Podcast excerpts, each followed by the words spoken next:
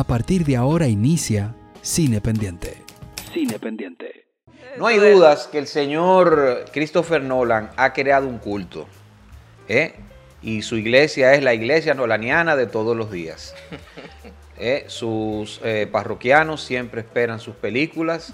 No bien él termina de rodar, no bien él termina su campaña de mercadeo, que bien la sabe hacer, sus expectativas, que de cualquier escena se arma, ya ustedes saben, toda una disquisición, y que si se le estrenó en IMA, en IMAX, y que, que si nada más es celuloide, que el hombre nada más roda en celuloide, y como estamos hablando aquí antes de rodar, que el hombre no tiene que el hombre no tiene eh, mail, que el hombre no tiene parece celular, y parece que hay que comunicarse con él con paloma mensajera, como el ninja de, de, de Jim Jarmusch, ¿no? En Ghost Dog, The Way. ¿qué- quiere ser, quiere ser Kubrick. Quiere ser Kubrick. A la mala. A la mala. a la mala. Pero bueno, los parroquianos de Nolan eh, siempre, si tú dices cualquier vaina, eh, "Ah, tú lo que un envidioso, tú lo bla, bla, bla, bla, Nolan, bla, bla, un mojón, bla, bla". Pero bueno, el punto es que el señor Christopher Nolan tiene Oppenheimer. Y aquí hemos visto Oppenheimer, hemos visto esta eh, versión de Christopher Nolan de la obra digamos vida y obra, pero yo creo que más bien es la obra, ¿no? La, la- la- la- lo más importante que realizó eh, Julius Robert Oppenheimer, que fue la bomba atómica, ¿no? Una, Qué un aporte, di- ¿eh? un dispositivo Sí, que cambió, cambió al mundo, definitivamente. Y, y yo creo que lo, lo más lo positivo que tiene esta película es que narra sin dobleces eh, lo que el camino de Oppenheimer. Cuando digo sin dobleces en el sentido de que no es una agiografía, no estamos viendo una, una apología a un tipo de tal, tal y tal manera. Digamos que tiene sus luces, sus sombras y todo eso. Em, pero como siempre, mi problema con Nolan va con la forma en que hace las cosas. Em, sobre musicalizado por el señor Ludwig Göransson, es, su, es el, el- el- hombre de la partitura, y esa melopea, esta vaina de, violines, cancinas horribles, eh, que molestan muchas veces con los diálogos, hay veces que con, lo- con los momentos, momentos te, se, se confunde y, y la verdad es que es algo... eh, molestosamente anticlimático. Em, ¿Qué me recuerda también? A los thrillers políticos. A thrillers políticos interesantísimos como JFK.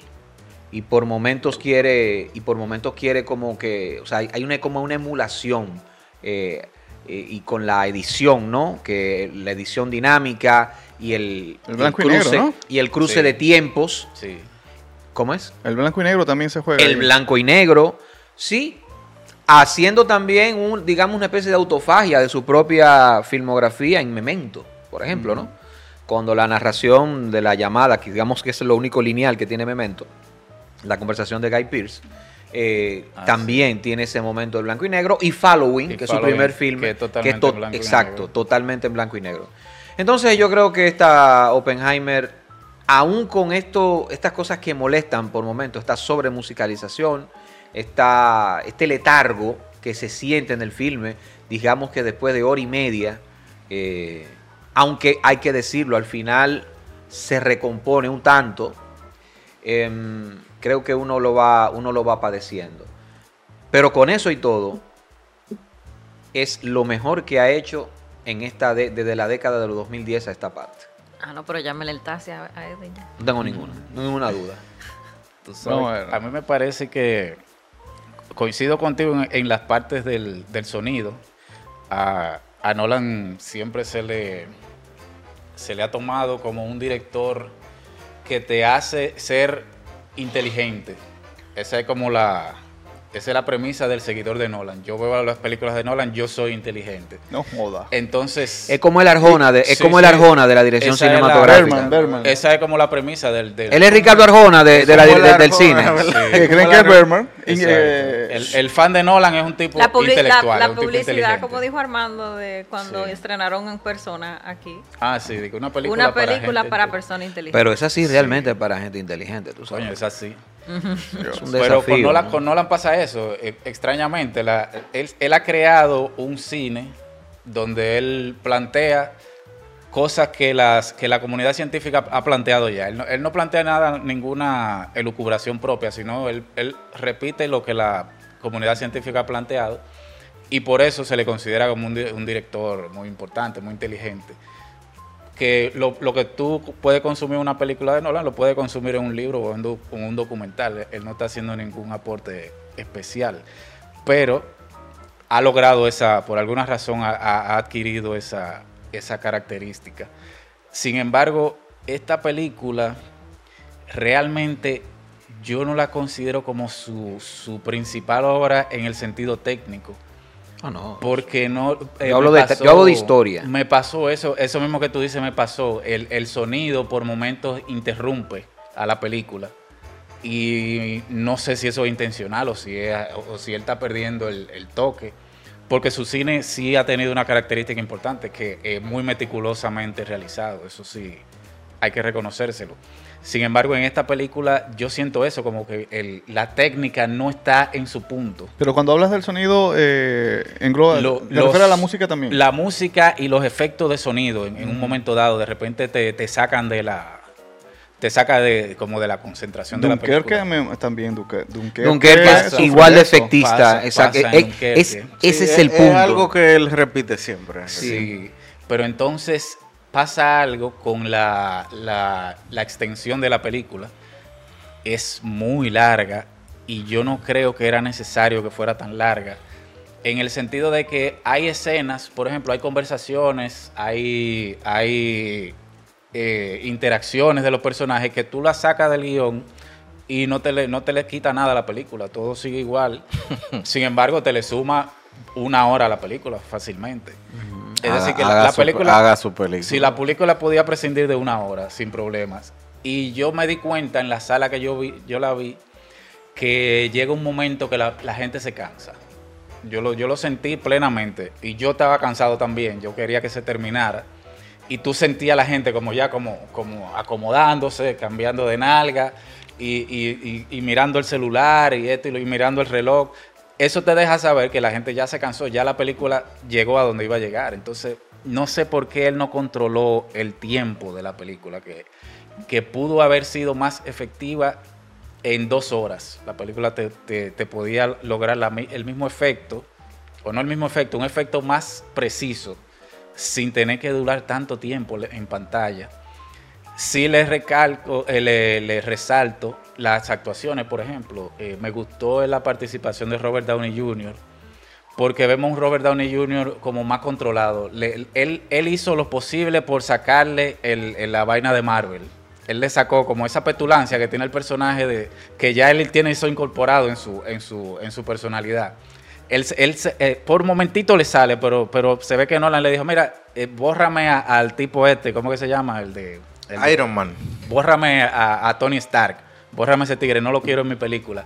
Y parece que ellos trabajaron mucho eso. Y, y le- me gustó no ver a Robert Downey Jr. as Tony Stark, me gustó esa parte. Aparte de, de Killian Murphy, que se, se sostiene la película en sus hombros. Sí, sí, la Murphy es muy buena actuación, Sí, sí. pero yo no creo que sea eh, la mejor actuación de Cillian Murphy, ni siquiera quizá la, la segunda o la tercera, porque, por ejemplo, ahí está Breakfast at Pluto, Ah, de sí. Neil Jordan. Sí, yo la recuerdo esa película. una maravillosa Sí, eh, sí. performance que, Sí. bueno, Eh, que ni, ni hablar, o sea, no hay, no se le acerca, de verdad que sí. Que por igual él, él sostiene la película completa en esa también. Y, y para mí es un papel Sí, más demandante, sí. más, más, digamos, que, que lo- es más complicado, más hay de más, de más desdoble y todo eso. Sí, entonces a- para mí pasa lo siguiente, si yo termino de ver una película y, la, y mi primera expresión es, wow, qué larga, eso quiere decir que la película no me gustó, entonces yo no puedo, lamentablemente no puedo decir que esta película yo la haya disfrutado, porque es que eh, lo único que me quedó fue que es demasiado larga, ese fue mi, mi resumen de la película. El Entonces, re- realmente, yo decía antes, antes de que empezáramos a grabar que, por ejemplo, Inception, del mismo Christopher Nolan, es mucho más digerible, mucho más manejable. Tú sentarte en una sala de cine a verla que esta Oppenheimer. es una película también de acción. De acción. Sí, pero te, te la, te la pasas más, más fácilmente. Tú, tú te la digieres más fácil que esta película que Pero, pero es, en, es difícil. en cuanto al dilema moral, que creo que es lo como la, Esa parte... la, base de la película, les ¿qué, qué le, qué le también. pareció? Hay un conflicto moral interesante del- de la psiquis de, este- de Yo este- creo que por el- primera de aquel vez- sentimiento de culpa que se hizo famoso después de Por primera en vez el periodo vi a Nolan jugándosela, porque Nolan es muy oficialista. Entonces él, él siempre te pone la historia oficial en sus películas. Sin embargo, aquí yo lo vi, sentí que él te propuso el dilema del personaje de Oppenheimer. Es decir, no fue que él fue un genio que creó una maravilla y de ahí en adelante su vida fue un jardín de flores, sino que él se sintió muy contrariado con haber creado un arma de destrucción masiva. Y, y muchos de sus, de sus colegas estaban en, de- en desacuerdo con eso. Decían, óyeme, y nuestro trabajo va a ser para crear una vaina que va a arrasar con la humanidad. Ese, ese va a ser nuestro legado. Eh, eh, presentar eso por primera vez, el cine de Nolan, me, me llamó la atención. Eso, eso yo se lo resalto. Pero cuidado, eh, cuidados, yo no, yo no creo que sea la primera vez, por eso la película me, me parece interesante, quizás un retorno a ese Nolan de, de principios, ¿no? De, de su carrera, porque si vemos al protagonista de Memento, que es el personaje de Guy Pearce, es víctima, ¿verdad? De víctima de, de las engañifas y de las trampas que le tejen unos vividores y gente y delincuentes, ¿no? Eh, pero también es villano, ¿no? Porque vemos que el hombre eh, va, va tomando, Egoísta. va tomando un, va, va tomando una, un giro. El personaje es complejo. Eh, cre- creo que él está volviendo a eso, ¿no? Ese villano que, que reside, ese tipo eh, que no es que no es puro, ¿no? Que, que reside en él. Incluso el personaje de Halloween, que también es objeto de una suerte de engaño. Sí. Bueno, tampoco es un santo, tú sabes, tiene su... Sí, un tiene- tipo como con una personalidad. Sí, no, te- te- no es fácil el tipo, el tipo, el tipo Sí. es un, es un tipo, no, no, no, no, no es bueno, no es bueno, no es cosa buena. Entonces yo creo que por ahí va, por ahí va el, el- la- ese asunto. Creo que la película eh, me, me- me recuerda a un Nolan más, un poco más honesto, ¿no? Sí. Con, con ese que vimos en los 2000 y que a mí me, me, me encantó, ¿verdad? Porque Memento Sí. me parece una película estupenda y excelente. Sí. No, en ese Y- tiempo él no tenía compromiso. y él era- exactamente, sí. no tenía compromiso y, y quería ser un tipo que, entre- que, entre- que del entretenimiento, pero entretenimiento Sí. con mucho cerebro, ¿no? Vamos Sí, a ver. Dayana, ¿qué te, qué te pareció? Larga. Me pareció muy larga. Pero sí, eh, retomando lo que hablaban al principio de su capacidad de generar atención, eh, hemos vivido un verano que hace mucho tiempo no teníamos, de que la gente está interesada en ver unas películas y que está ante una expectativa muy grande. En este caso estamos en un, en, en un episodio atípico, ¿no? Porque por un lado tenemos una muñeca y por el otro lado tenemos un físico. Sí. Y, y por un lado están hablando de la disyuntiva de una muñeca y por el otro lado estamos hablando de la lucha interna del creador de la bomba atómica. Y, y antes de eso estaba Tom Cruise eh, guindándose de donde todo lo que él pudiera guindarse.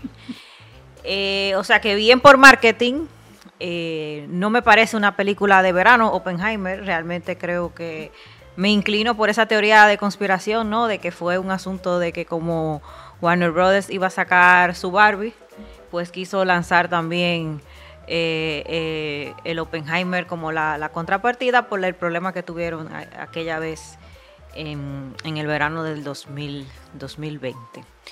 Me parece que la película es eh, respecto de la, de la creación del personaje, de mm, aspectos de la historia, fac- fácticos, ¿no? De, de cuestiones que pasaron, de reseñas, de circunstancias y de situaciones que se dieron alrededor del proyecto de crear esta bomba.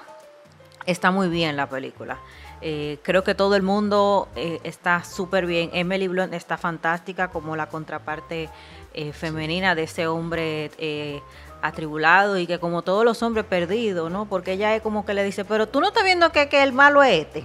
Todo el tiempo el malo fue este. Y, y coincidiendo con lo que dice José, eh, muy válido eso de que logró que todo el mundo se desdibujara todo el mundo se, se, se, se pusiera en personaje y uno, y uno viera ese personaje y no viera la celebridad.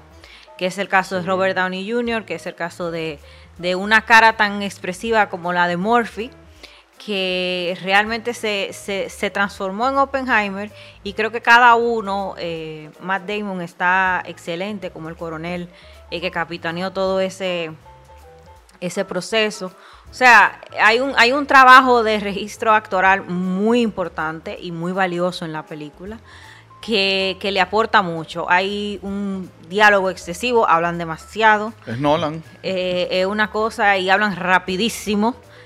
Y, y me pasó que la gente estaba un poco harta, como lo- los compañeros que la vieron con José también, y un poco perdido, pero es la expectativa, spoiler, alert, la expectativa que tenían todos del asunto de, de la bomba, de cómo, cómo, es- cómo Nolan iba a retratar eh, ese momento de la historia, que es una parte muy importante Que Kubrick lo hizo. en la vida de, de Oppenheimer y de toda el bendito de la película y que estamos esperando ese momento, entonces la gente se queda de que, ok, eh, eh, ok, entonces es como, como, como el regalo ese que nunca llega. Mm. Como que nunca llega, que nunca llega. Cuando Y está cuando el clímax de la película que tú estás esperando, que todo ese aparataje técnico, que todo ese diseño de producción, que todo, que aunque yo lo vi en una esquina de, de- del cosa, lamentablemente no pude encontrar asiento donde él dijo, porque no se puede. y aquí la sala IMAX, mejor ni hablar de eso. Eh, pero eh, eh, llega el momento y es algo completamente diferente a lo que tú estás esperando, que no es que tiene mucho sentido con el- la tribulación que tiene el personaje de Oppenheimer, pero que no se con- contraponen a la expectativa que yo tengo. No, pero la expectativa que... que y se resulta entonces el momento clímax de la película completamente anticlimático. expectativa que él mismo ha creado. Claro. Y también yo creo que en general eh, se, se han- lo que lo que queda, ¿no? Lo que queda con, el- con lo que ha hecho Nolan en los últimos años y sobre todo a partir de Batman eh, es la forma es la forma de ver el cine. ¿Qué quiero decir con eso? Con Nolan se cumple esa esa máxima de que siempre va a pre- prevalecer una forma de ver el cine, lamentablemente. De, como decía, sobre musicalizar las cosas, la música que usas, tomando de tonto, to- de tonta a la gente, eh, condicionando pensamientos de una forma bárbara, sobre, no condicionando pensamientos, no, condicionándolos a la emoción, a la emoción antes que nada, y, y- y poco menos a la, a la- a la reflexión. Esa forma de, de ver el cine, esa forma de hacer el cine, es lo que también queda. Y yo creo que eso no es bueno. No es bueno porque estamos, eh, desde aquí hemos hablado siempre y desde nuestras diferentes plataformas en que hemos estado. eh, hemos también abogado por, por la otra forma de ver el cine, que es más eh, democratizada, que por decir algo, ¿no? No, déjame sentir, déjame yo mismo. Déjame Y- yo mismo y- pensar. y llevar de la, de, de la historia que tú me estás contando, yo mismo llevar esa emocionil, emocionalidad Claro. de, de, de- de conectarme con lo que tú me estás contando, que no se puede porque él quiere tener control hasta de, de cómo uno ve la película. Claro, ¿no? Y, Y todo este donde tú te vas a artilugio, sí, donde tú te vas a sentar y todo. Entonces, todo este artilugio para, para que lo precede, ¿no? De cómo yo grabo mi película, eh, que eh, el IMAX, que eh, el- el grabar en, en- en film y todo eso. Y para el final, cuando llegan a países como este, uno lo va a ver en, la- en digital, porque dime. Sí. ¿Se, se grabó en celuloide? Sí. película? Sí, Pero es que él siempre graba eso en tiene, eso tiene que si yo cuánto millas de longitud. Sí. En 70 eh, milímetros. Yo ni Sí. sé. Wow. Pero Una tema- cosa, sí, sí, unos No, rollos Nolan definitivamente eh, es un representante de la industria en el sentido de, de poner una, un, un límite, eh, algo sumamente exclusivo para el que quiera hacer cine. Claro, eso es prohibitivo. Sí, sí. ¿Quién pueda? O sea, Nadie. esto es el cine, es lo que ellos están diciendo. Sí. Esto es el cine. si Esto quieres hacer cine. cine, Es así. Eh, búscate eh, 500 millones de dólares. Claro. Ese es- Y, eso y es- tiene que verlo en una sala específica para eso. Claro, uno que aboga por la experiencia del cine, que, que, que, que defiende tanto eso de que usted, el visionado en cine y sobre todo este tipo de películas, en una sala llena, eso es toda una experiencia que usted ve lo sentado en su casa, definitivamente. Pero ya un asunto de, de, de lo que implica eh, eh, hacer una película en film, de ver una película en este formato, o sea, eso es prohibitivo Sí. eh, excluyente y, y- y- y selectivo porque no todo el mundo va a tener acceso a eso.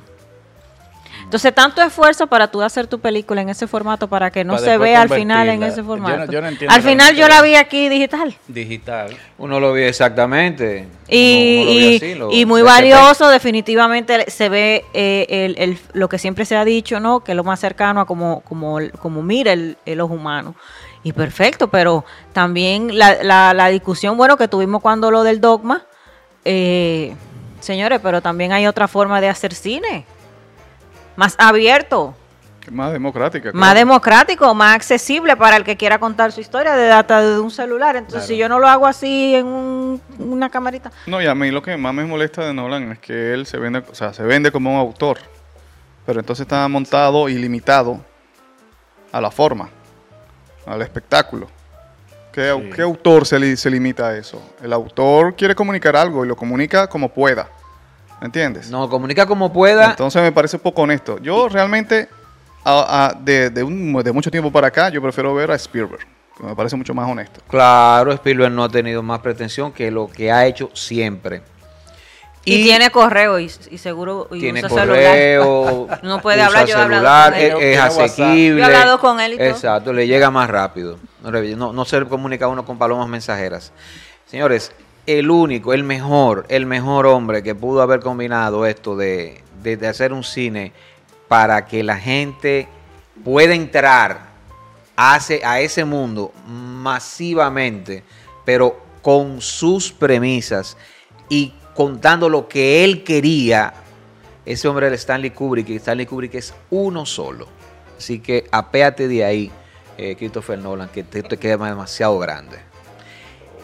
Esto es Cine Pendiente.